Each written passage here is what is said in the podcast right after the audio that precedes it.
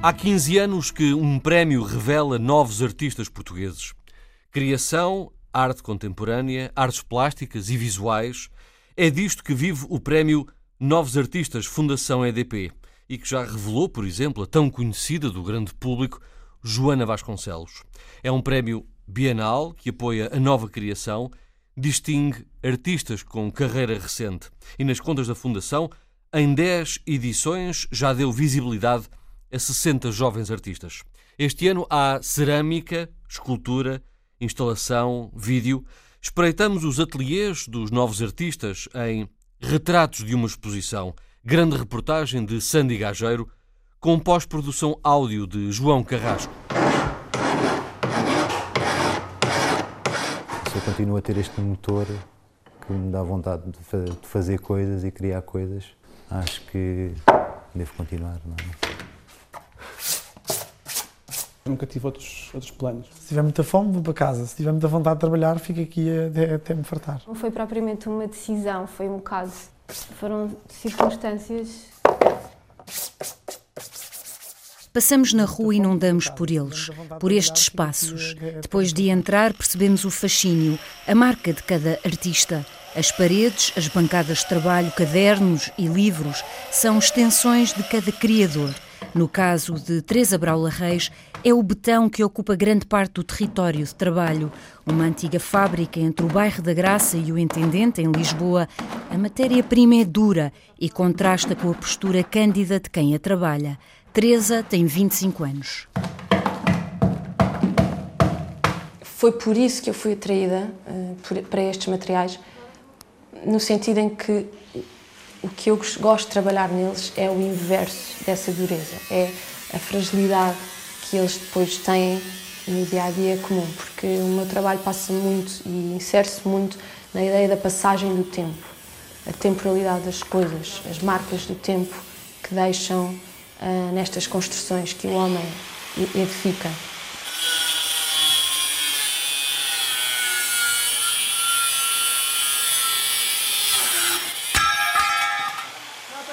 E, portanto, essa associação com a solidez, com a vitalidade, a durabilidade, a permanência do material, eh, no meu trabalho traduz depois em formas muito frágeis, em construções muito eh, vazias, delicadas.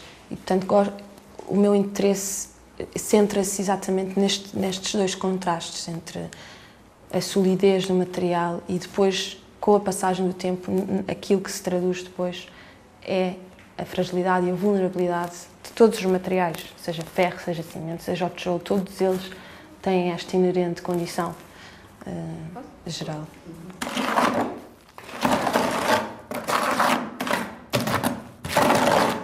Azulejo branco, piso cinzento de cimento. Encontramos sacos, baldes, pás e rebarbadoras. Este é um espaço amplo e austero, onde Teresa pode dar asas a experiências com betão, experimentações das quais emergem obras de arte. Vou fazer assim, vou virar isto ao contrário. Mesmo ao lado, Vasco Futcher, que há muito privilegiou a cerâmica, é companheiro de ateliê. O contraste é grande: dois fornos, utensílios para moldar barro, desenhos, fotografias, várias bancadas, luvas, tudo o que Vasco, 30 anos, precisa para o processo de criação. Peças a partir de uma certa escala elas têm que ser construídas, não podem ser modeladas. Portanto, essas peças pedem um pensamento antes que eu geralmente faço em desenho. Portanto, um estudo de proporção, um de escala, Uh, e depois são feitas, portanto, elas têm que seguir uma regra. Portanto, tem um diâmetro, faz depois uma altura ou um, um tamanho. Depois há outro tipo de peças que eu chamaria peças experimentais, que são de uma escala mais pequena. Aí a pessoa pode moldar o material, pode fazer dele o que quiser, e aí surgem muitas ideias novas. E, e isso é uma parte tão importante do trabalho, é uma, uma parte mais criativa, vamos dizer. Uh, e isso é importante. Já está? Cada um com a sua inclinação especial. O meu dia de trabalho é variável, mas geralmente começa à tarde. E depois prolonga-se até ou às 10 da noite, ou 11 da noite. Se for preciso, fico aqui até às 2 da manhã. Tem a ver com a fome e com a vontade de trabalhar. Nenhum nem outro imaginavam viver da arte. Vasco passou por um curso de economia Teresa também ponderou viver rodeada da matemática, disciplina que a fascinou durante anos. Contas feitas, são ambos, afinal, finalistas do mais importante prémio de novos artistas em Portugal.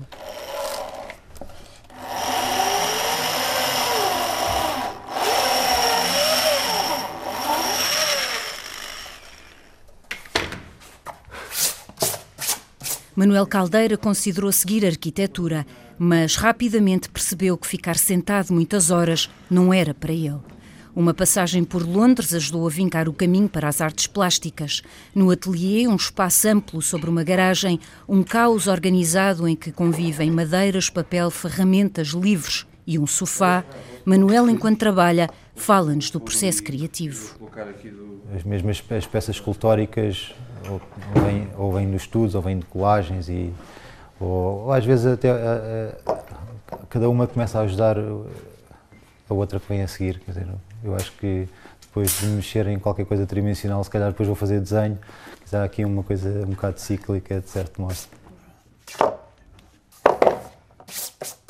Um cruzamento de, de referências que vêm de muitos lados e que acabam por, eh, por ser depois uma amálgama de. Há coisas que vêm numa pintura que me interessa ou que depois li com outras coisas que não têm nada a ver, que pode ser um, uma coisa completamente diferente. E depois há lá um aspecto qualquer que, que me interessa, que, que, me interessa problematizar eh, num grupo de trabalhos e, e a coisa compõe-se. Se as oficinas que até agora visitámos são desafogadas, o mesmo não se poderá dizer de um minúsculo mezanino localizado em Chabregas, perto da zona portuária de Lisboa, que serve de apoio a Joana Escoval. Mas para esta jovem artista não é tanto os metros quadrados que interessam, mas sim o processo de trabalho que passa muitas vezes pelo movimento. 80% do trabalho não é, não é no ateliê, é feito em movimento a viajar, ou a caminhar, ou a, conduzir. e depois venho para o ateliê. O ateliê já é muitas vezes uma fase só de, de quase da ideia da profissionalização do trabalho. É muito importante conduzir porque é um movimento um, que me permite sair um bocadinho desta esfera aqui e depois ter a janela aberta, não é? Há um contacto com o vento, ah, uma certa velocidade e ao mesmo tempo há uma introspeção muito grande. Joana trabalha com muitos suportes, deixando as hipóteses em aberto de projeto para projeto. Metais preciosos, madeira, vídeo, som. Muito tempo é passado fora do país, em bolsas de estudo e residências artísticas, mas quando está em Lisboa precisa de ter, por mais pequeno que seja, um lugar para pousar materiais e ideias. Na casa de Marco Pires, lugar onde também trabalha, são os papéis que sobressaem e livros. Muitos atlas, atlas que povoam as séries que cria. O labor é feito de forma solitária e, diz o artista, não podia ser de outra maneira. Não gosto de ser contaminado com coisas que, que, que, não fazem parte eh, e com as quais eu não quero, não quero que influenciem uh, o meu processo. Então gosto de, de, de, de trabalhar eh, sozinho. A luz bate na janela deste prédio, não muito longe do jardim da Fundação Gulbenkian. O chão de madeira faz-se ouvir à nossa passagem. O espaço de trabalho para Marco Pires não pode estar atafolhado. Há um giradiscos antigo que vai tocando ao ritmo do trabalho, com algum jazz. E a velha cadela Ingrid vai passeando e encontrando lugares estratégicos para descansar e ao mesmo tempo observar o dono.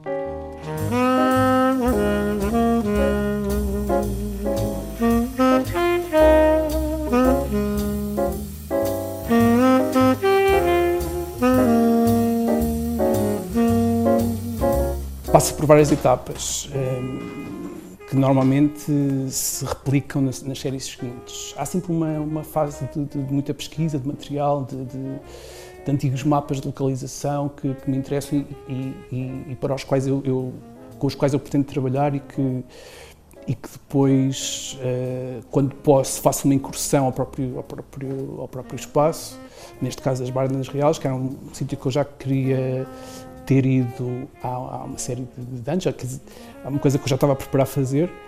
Uh, depois há o registro fotográfico na, no local e há uma componente também de, de recolha de materiais, de, de, de mapas, de, antigo, antigos atlas que eu, que eu uso sempre e depois o, o desenho, o desenho uh, é, é, o denominador comum é mais transversal à minha, à minha obra. Uh, a par da fotografia, o desenho é, é um, um mínimo que eu uso normalmente, sempre. O pequeno portão que guarda este ateliê combina com os objetos que encontramos presos na parede. Um espaço tão pequeno quanto simpático. Meu nome é Poliana Freire, eu tenho 32 anos e trabalho em Almada, em Cacilhas. O trabalho desta criadora, nascida em São Paulo e radicada à beira do Tejo, em Cacilhas, dá-nos a noção de leveza. A relação que estreitou com os suportes que manuseia hoje vem de longe pronto, eu concluí que as peças que eram melhores eram aquelas que eram mais simples, que não faziam muitas confusões quando você via. E de fato, o desenho geométrico ajuda muito a simplificar formas. São coisas que você não fica muito bem pensando que é um quadrado, é um retângulo. E, e como a madeira começou a dar problemas, porque partia com muita facilidade, eu fui para o metal e fiz um aprendizado de soldagem. Fui adaptando aquilo que eu achava que precisava. E felizmente também o metal tinha mais recursos em termos de variedade. É, tinham perfis retangulares, tinham perfis quadrados, redondos, ao contrário da madeira, que era muito limitada, em muitos tamanhos diferentes. Por isso, essa troca de material também me deu mais possibilidades em termos de desenho. Os utensílios distribuem-se pelo espaço: um maçarico, limas, um pequeno torno, canetas, lápis e um caderno. Tudo o que é preciso para enfrentar o metal que Poliana domina e molda para as peças que vai expor. O trabalho é feito na solidão do ateliê. É assim que a autora prefere e que mais lhe convém. À medida que uma exposição se aproxima, as peças podem sofrer alterações, muitas vezes um progresso até estar finalmente na parede, aguardando os olhares e interpretações do público.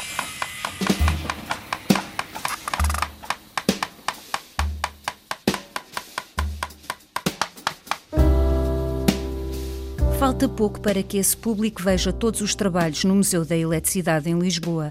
O prémio Novos Artistas Fundação EDP foi criado em 2000 com o objetivo de revelar novos valores da criação nacional no domínio das artes plásticas. É reconhecido como um dos mais significativos no panorama artístico português. A periodicidade é bienal e é atribuído por um júri internacional selecionado a cada edição.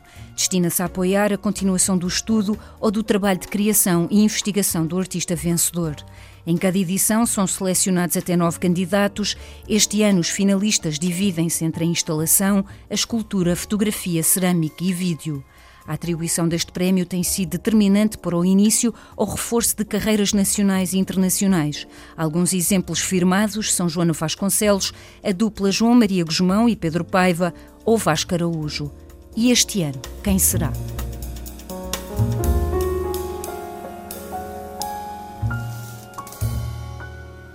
Retratos de uma exposição, um trabalho com arte radiofónica de Sandy Gageiro e João Carrasco, que está disponível na página da Antena 1 na internet ou que pode ser escutado através do Facebook deste programa.